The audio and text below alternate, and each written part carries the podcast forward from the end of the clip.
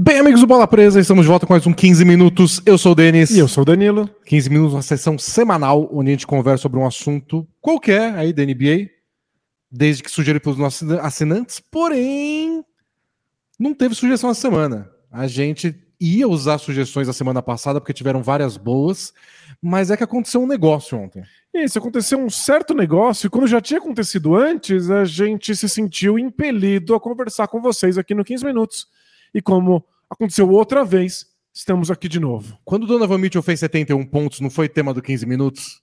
Se a gente não faz isso com o Lillard, o coitado ia se sentir desrespeitado, que é a coisa que ele mais se sente. Isso, ele sente que tá o mundo inteiro contra ele. Imagina se avisam ele que um podcast barra canal de YouTube no Brasil fez o Donovan Mitchell, mas não dele. Não, aí ele ia ter que fazer, ele ia fazer 80 semana que vem, só para obrigar a gente a gravar um. Então vamos, vamos tirar isso da frente. A gente é seu amigo, o líder tá tudo bem. Então vamos hoje comentar sobre como foi essa atuação e o que significa, até porque a gente tem que deixar claro.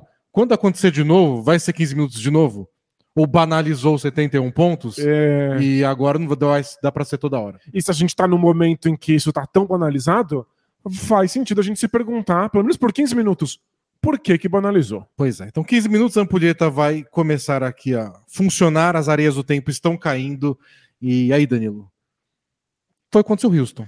Foi contra o meu Houston Rockets, ou seja, foi completamente dentro do esperado. o Rockets é uma das duas piores defesas da NBA nessa temporada.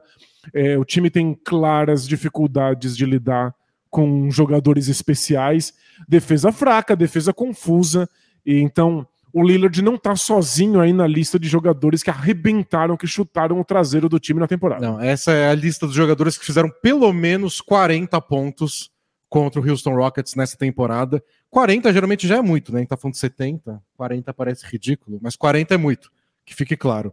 Tyler Hero, Devin Booker e Clay Thompson já fizeram 41 pontos contra o Rockets nesse ano. O Clay Thompson também já fez 42, que é o mesmo número que o Shea Gildes Alexander marcou pelo Thunder. O Trey Young, o Anthony Edwards e o Antetokounmpo já fizeram 44 pontos contra o Rockets em um jogo nesse ano. O LeBron fez 48, o Jamoran fez 49, o Lauri Markkanen também fez 49, o Luca Doncic fez 50 e agora o Damian Lillard fez 71.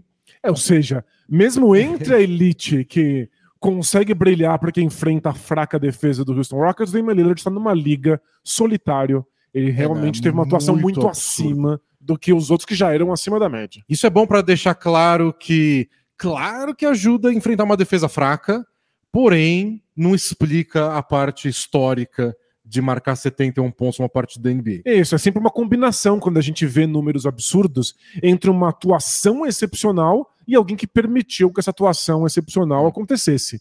Às vezes, quem permite é o próprio time do jogador, às vezes é o time adversário. Foi um tema no outro 15 minutos, porque o Donovan Mitchell fez 71 pontos contra o Chicago Bulls, que não está vivendo sua temporada mais brilhante. Aí quer dizer, os últimos dois jogos com o Patrick Beverly, eles tomaram menos de 90 pontos. Fez toda a diferença. Que tinha acontecido só uma vez na temporada, agora já aconteceu duas vezes seguidas. Nada como alguém gritando com você no vestiário, né? Mas naquele jogo contra o Cavs, o, a defesa do Bulls, aquele jogo com o Cavs foi 145 a 134. Mas pra, é, é legal analisar essas diferenças do jogo do Mitchell para o jogo do Lillard, para você ver como o Lillard foi eficiente.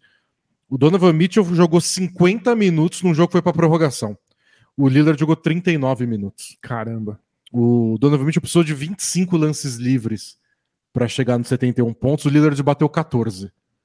Então é uma diferença bem grande. Aliás, os 14 lances livres que o Donovan Mitchell bateu é o menor número de todos os jogadores que marcaram pelo menos 71 pontos num jogo. Ah, o Damian Lillard, não o. Lillard. O Ah. Lillard. Nunca um jogador precisou de tão poucos lances livres para chegar em pelo menos 71.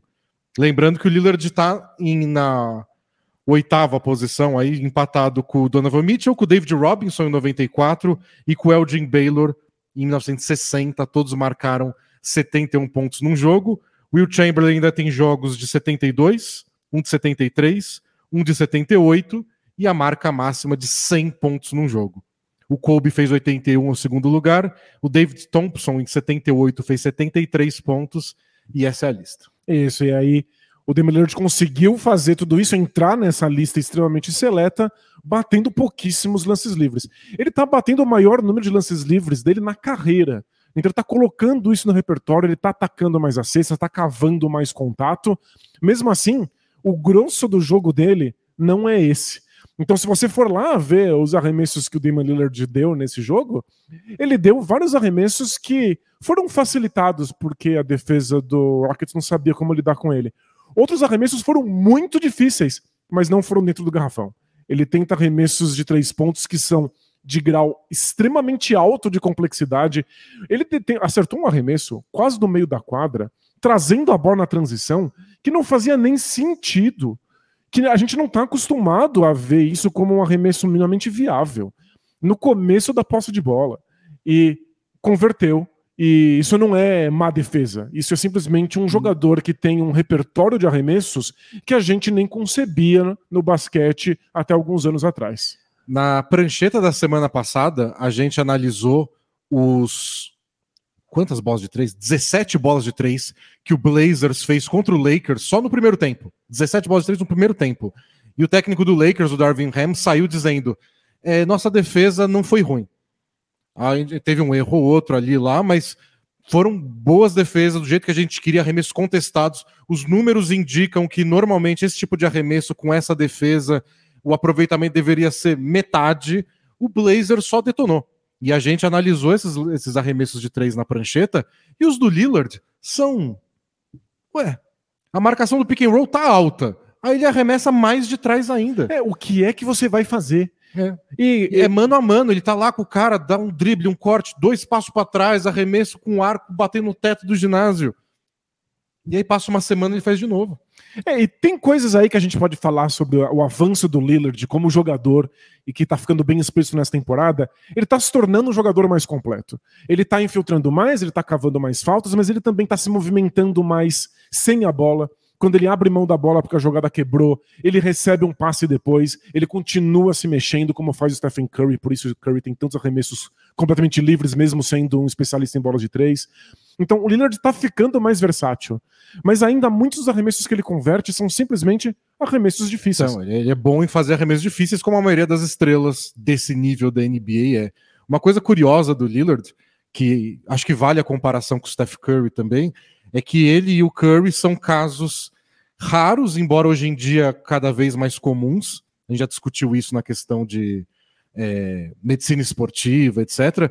De jogadores que parecem que continuam melhorando melhorando, melhorando. Ele, ele passou dos 30 anos, né? Tá na hora de começar a ter uma quedinha por causa do físico. Não, acho que essa é a melhor temporada da carreira do Lillard. Não, sem dúvida. E eh, os números mostram isso em termos de eficiência, em termos de aproveitamento de arremesso, em termos de pontos marcados é. por jogo. Né? Ele tá com 32 anos, vem da pior temporada dele, acho que desde o ano de novato. Ano passado ele jogou só 29 jogos. Ele começou muito mal a temporada. Todo mundo achou muito estranho. E aí ele falou que estava com lesões, não estava conseguindo se recuperar das lesões. Saiu, parou de, a temporada, foi poupado o resto do ano. Foi um trabalho de tanking também do Blazers. E esse ano tava com aquele pé atrás, né? Do tipo, bom, 32 anos de idade, vindo de uma temporada que foi a pior dele por causa de problemas físicos. Num time que não o troca, mas que também não parece estar tá brigando por nada. É, né? Será que vai começar a decadência do Lillard, ganhando 50 milhões de dólares quase por ano e, e a fase vai piorar? Não, acho que é o melhor ano. Ele nunca acertou tantos arremessos de dois pontos. Ele está com 58% de aproveitamento em arremessos de dois. É, a melhor marca dele tinha sido 52. Então 52 era disparado já o melhor, ele estava em 58, está atacando bastante a cesta e acertando. Melhorou o aproveitamento dele nos floaters, né? Aquele ganchinho que você faz com uma mão só enquanto você está andando para frente, o que faz muita diferença hoje em dia na NBA. É um arremesso que também entrou no repertório dos jogadores, já existia, mas se usava pouco, e agora a gente percebeu como é uma arma essencial para enfrentar o tipo de defesa que a NBA apresenta hoje. Eu tô com os números aqui. Aproveitamento dele em bandejas ou enterrados, aqueles arremessos no ar, do ar. Né? 65% nessa temporada, que é um número excelente, ainda mais para um armador. Não é um cara que só recebe a bola em terra. É... Temporada passada, que foi a pior dele, ele estava acertando 54%. Caramba, melhorou muito. Na anterior, 61, antes de 59, antes de 55. anos bons dele. Tipo, temporada 2009-20, 18-19, onde o Blazers estava lá indo para os playoffs numa boa. Os anos famosos do Lillard. É, né? Ele estava acertando 55, 56%, agora está com 65% de aproveitamento em bandejas. Nesses floaters, é, 47%. Há duas temporadas atrás, 36%. Nossa. 36%. É, é um arremesso difícil, na verdade. Você tem que arremessar com uma mão só, passando por cima do defensor. Mas é um arremesso fundamental, porque as defesas te forçam a tentar isso hoje em dia. Até os arremessos longos de dois pontos, daquele tipo, longe do garrafão, mas ainda não de três, que ele nem tenta muito. Esse ano é o melhor dele na temporada, na, na carreira, 48%. Então, meio que tudo que ele tá tentando, tirando bolas de três, que não é a melhor marca da carreira, mas está perto, com 38%, ele já chegou a ter 40%. Mas ele nunca tentou tantas bolas de três pontos, é. então ter esse aproveitamento é impressionante. Então, é, é basicamente o melhor ano do Lillard em quase todos os tipos de arremesso. E ele aumentou também a quantidade. E quando você aumenta a quantidade, nem sempre o aproveitamento vai junto. Pelo, é, pelo contrário. Em geral, a gente vê jogadores que arremessam muito pouco e têm alto aproveitamento, a gente pensa, por que, que ele não tenta mais? E basicamente, se ele tentasse mais, o aproveitamento dele ia despencar. Se você arremessa pouco, você pode escolher mais os arremessos que você dá. Você pode dar os arremessos só quando você está completamente livre.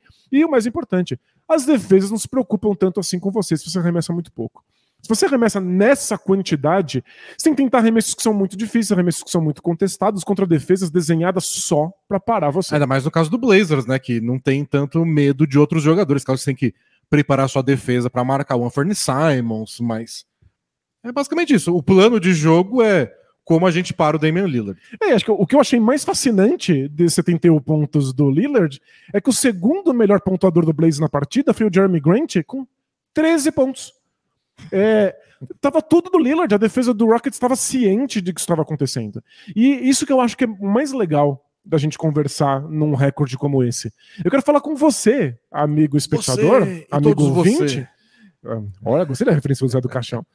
É, você que acha que as defesas pioraram, de que hoje em dia os jogadores fazem tantos pontos assim, porque as defesas não são mais como eram antes.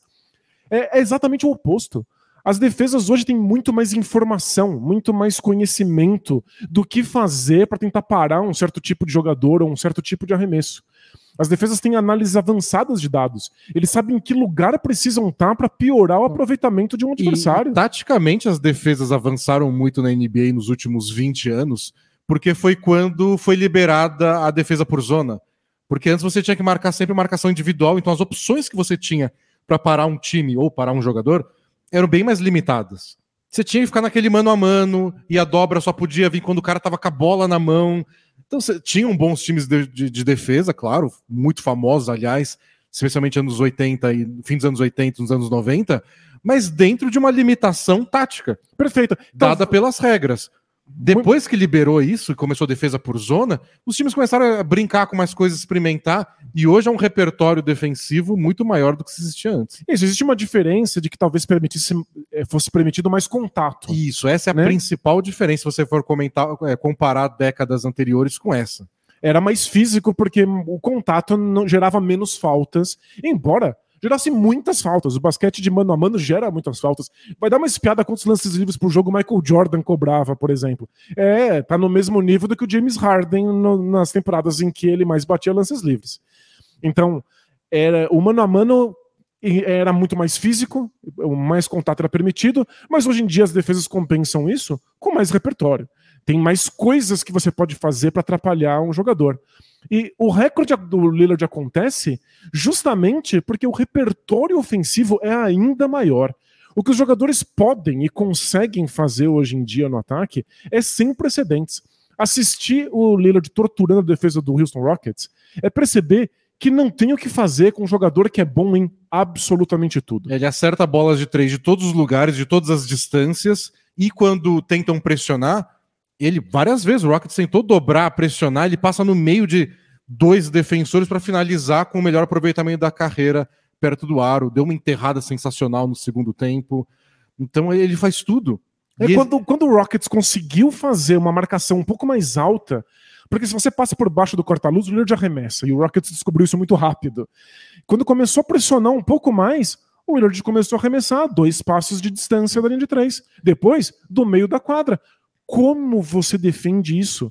E aí, quando o Rockets começou a pressionar o Lillard no meio da quadra, aí ele cortava para dentro e conseguia fazer uma bandeja. Uma das jogadas que eu mais gosto que o Lillard melhorou muito nos últimos anos e nessa, nessa temporada ele não erra é quando ele tá usando um corta-luz lá bem longe da linha dos três e o pivô adversário ou qualquer marcador que tá vindo no bloqueio já sai antes para não dar espaço para ele arremessar. E ele continua driblando, driblando, driblando. Às vezes não tem nem o ângulo para ir direto para cesta. Mas ele rápido. vai contornando. Ele vai né? contornando. O defensor geralmente é mais lento, né? O cara que tá marcando sabe, o Nurkic ou o pivô que tiver em quadra pro Blazers. Então ele vai contornando, contornando, contornando e consegue finalizar na bandeja depois. Ele melhorou tanto nisso que é meio que não tem o que fazer. E outra coisa que ele tá fazendo melhor essa temporada, embora nem tanto no jogo de ontem, é se movimentar mais sem a bola, fazer o de novo comparação com o Curry. Começa a jogada, passa a bola, se movimenta para receber de novo. Tem um número que dedura muito disso, em comparação, não com a temporada passada que eu ignorei, porque ele jogou muito mal e lesionado, mas há duas temporadas. Há duas temporadas, 44% dos arremessos do Lillard, Quase seja, metade, quase metade, vinham depois que ele dava sete dribles ou mais. Que ele batia a bola no chão sete vezes ou mais. Impressionante. É. É tipo, Você tá lá- Ele quer achar petróleo na quadra. É, você tá trazendo a bola, tá tentando bater o seu adversário no drible, e aí ele dá um arremesso. Nessa temporada, esse número caiu de 44% para 31%.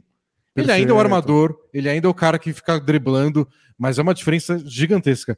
O zero dribles, pegar a bola e arremessar, é, foi de 16% para 22,5% total de arremessos dele, agora vem com zero dribles. Ou seja, alguém deu uma assistência pra ele poder dar esse arremesso, né? Só um drible, tipo, pega a bola, dá um drible e arremessa, foi de 9% para 13,5%. É, e isso em geral é um, um arremesso que você dá recebendo uma assistência. Mas você dá um drible pra dar um passo pro lado, pra tentar se livrar É, do defensor. Você né? se posiciona melhor, ou o marcador tá vindo em alta velocidade, você só desvia dele aí arremessa. Então são números que indicam o Lillard um pouco mais se mexendo sem a bola, recebendo passes de outros jogadores. Ontem não foi tanto o caso, mas faz parte desse, dessa questão do Lillard ter um repertório que meio que não tem o que fazer. E nessa temporada só o Luca e o Embiid estão com média de pontos maior que a dele, mas por pouco. Assim, o Luca e o, o Embiid com 33,1 e o Lillard com 32,3. Ou seja, tá bem embolado. né? Já é a maior marca disparado da carreira do Lillard em média de pontos, melhor aproveitamento.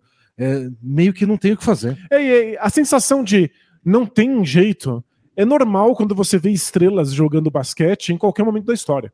É, as estrelas são estrelas porque você tem essa sensação de que um adversário não tem recurso para pará-la defensivamente. Mas as defesas antigamente, elas tinham mais uma noção de onde elas deveriam estar na quadra, porque os arremessos vinham mais ou menos dos mesmos lugares. É, se você assiste basquete nos anos 80, a linha de três pontos é completamente ignorada. Os arremessos de três pontos são raríssimos. Então a defesa está toda concentrada no garrafão, mesmo que limitada a uma defesa individual. Os, os atacantes também estão perto do garrafão. Tá todo então- mundo ali. É, era, O conceito de espaçamento que a gente fala hoje não era É. sequer discutido. é muito moderno. Hoje em dia, você olha pro Lillard e fala, ele pode arremessar de qualquer lugar. E é qualquer lugar mesmo. Essa foi a inovação que o Stephen Curry trouxe É, para a Bobo. NBA e que o Lillard abraçou por completo. No All-Star, ele deu um arremesso do campo de defesa e acertou. E com a mecânica que, que ele daria um arremesso de dois pontos a dois passos da cesta. Não é né? igual a gente que vai arremessar do outro lado da quadra e faz assim. né? Isso, é. Arremesso como se fosse futebol americano. Não, ele deu mecânica normal, como se fosse um jumperzinho de- da linha do lance livre. E de- as defesas ficam realmente sem saber como reagir. Eu marco no meio da quadra? Eu marco na linha de três pontos? Eu marco dois passos na linha de três pontos? Ou eu marco o garrafão, já que agora ele tá infiltrando mais e cobrando mais lance livre? É muito difícil. Por isso a gente tá vendo esses recordes. Por isso talvez a gente esteja banalizando os jogos de 70 pontos. Uma defesa ruim na NBA hoje é punida de um jeito que nunca foi punida na história do basquete. O, o Houston Rockets é uma defesa fraca, então um jogador com um repertório infinito como o Lillard faz 71 pontos É, tipo, a- e não joga nem 40 minutos. Ao invés de fazer 45 contra uma excelente defesa, ele faz 70 contra uma defesa péssima. Exato. É isso. Então, ho- hoje em dia na NBA você é mais punido ainda por ter uma defesa fraca, porque os jogadores que são excepcionais no ataque, deitam e rolam com você. É. Mas acho que ainda não deu, deu nosso tempo, a gente já vai terminar. Mas acho que ainda não banalizou, porque essa é a lista de jogadores com mais partidas de pelo menos 60 pontos na história da NBA. Will Chamberlain em primeiro, fez 32 vezes. Claro. Todo o recorde pertence ao Will Chamberlain. É. Em segundo veio o Kobe, que passou de 60 pontos seis vezes. Em terceiro, Damian Lillard. Uau. Cinco vezes. E aí depois Michael Jordan empatado com James Harden quatro vezes. Então, ainda assim é uma coisa rara, onde você faz cinco vezes na sua vida e você está em terceiro na lista de todos os tempos. Impressionante, é. Então, acho que quando alguém passar de 70 de novo, acho que por enquanto a gente pode fazer um 15 minutos. É que acontecer duas vezes na mesma temporada foi um choque. Eu li para vocês a lista inteira de todo mundo que fez 71 pontos ou mais. Meia dúzia de jogadores ao longo da história. Dois nessa temporada. Dois aconteceram esse ano. É. O do Donovan Mitchell foi dia 2 de janeiro. Impressionante. Então é meio chocante. A gente já falou várias vezes que esse ano está sendo o ano de recordes ofensivos, mas esse ainda assim surpreendeu. Isso, e, aí, e a gente já viu durante muitos e muitos anos jogadores muito completos, capazes de acertar arremessos muito difíceis, e agora esses arremessos muito difíceis são cada vez mais longe, é. cada vez mais longe. A área que você precisa defender numa quadra está ficando grande demais. As defesas ainda não encontraram resposta para isso e a gente fica nessa dúvida se é possível encontrar. Eu falei que o Lillard foi o que menos bateu lances livres em todos esses que fizeram 71 pontos ou mais. É, ele foi o que jogou menos minutos, o que bateu menos lances livres, mas disparado o que mais fez bolas de três. Claro. Ele acertou 13 bolas de três. Flertou com o recorde do é. Clay Thompson, 14. O, o Donovan Mitchell, quando ele fez, fez 7. O Kobe, quando fez 71, acertou 7 bolas de três também. O, o Lillard fez 13. Bem absurdo. É, é muito impressionante. O que fazer contra isso? Vamos ver se a NBA encontra alguma resposta. É. Por enquanto, as estrelas que são ofensivamente muito fora da curva acabam, destroem, demolem as más defesas como Houston Rockets. O que eu sei é que o Rockets não tem a resposta. Se a NBA vai ter, não vai ser o Rockets. Mas é, vale assistir, se você não assistiu, vai lá, assiste o jogo, veja os arremessos do Damian Lillard, tem vários que são bem marcados. E, e, e vale esse último comentário. Foi contra um Houston Rockets bem ruim, mas o Lillard teve que jogar até o fim, porque o Rockets diminuiu a diferença para 4, 5 pontos nos últimos minutos. Isso, o Blazers teve que voltar e jogar e fazer os 71 pontos para abrir a diferença no final. O Blazers abriu 20, o Rockets deu uma encostada, então o Lillard nem pôde descansar para não ter esse recorde nas costas aí. Foi obrigado a acertar os arremessos, porque o jogo estava valendo e acertou arremessos complicadíssimos, porque às vezes o Rockets acertou a defesa. É. Não é uma, é uma defesa ruim que você não acerta nenhuma posse de bola. Às vezes acertou, mas hoje em dia jogadores como o Lillard conseguem converter as bolas mesmo assim. A gente volta quarta-feira essa semana para gravar o podcast ao vivo aqui no YouTube, horário de sempre, 5 e meia. Então até lá, gente. É isso, a gente se vê quarta-feira ao vivo, quinta-feira no Spotify ou no seu agregador de podcast favorito. Tchau! Tchau, tchau!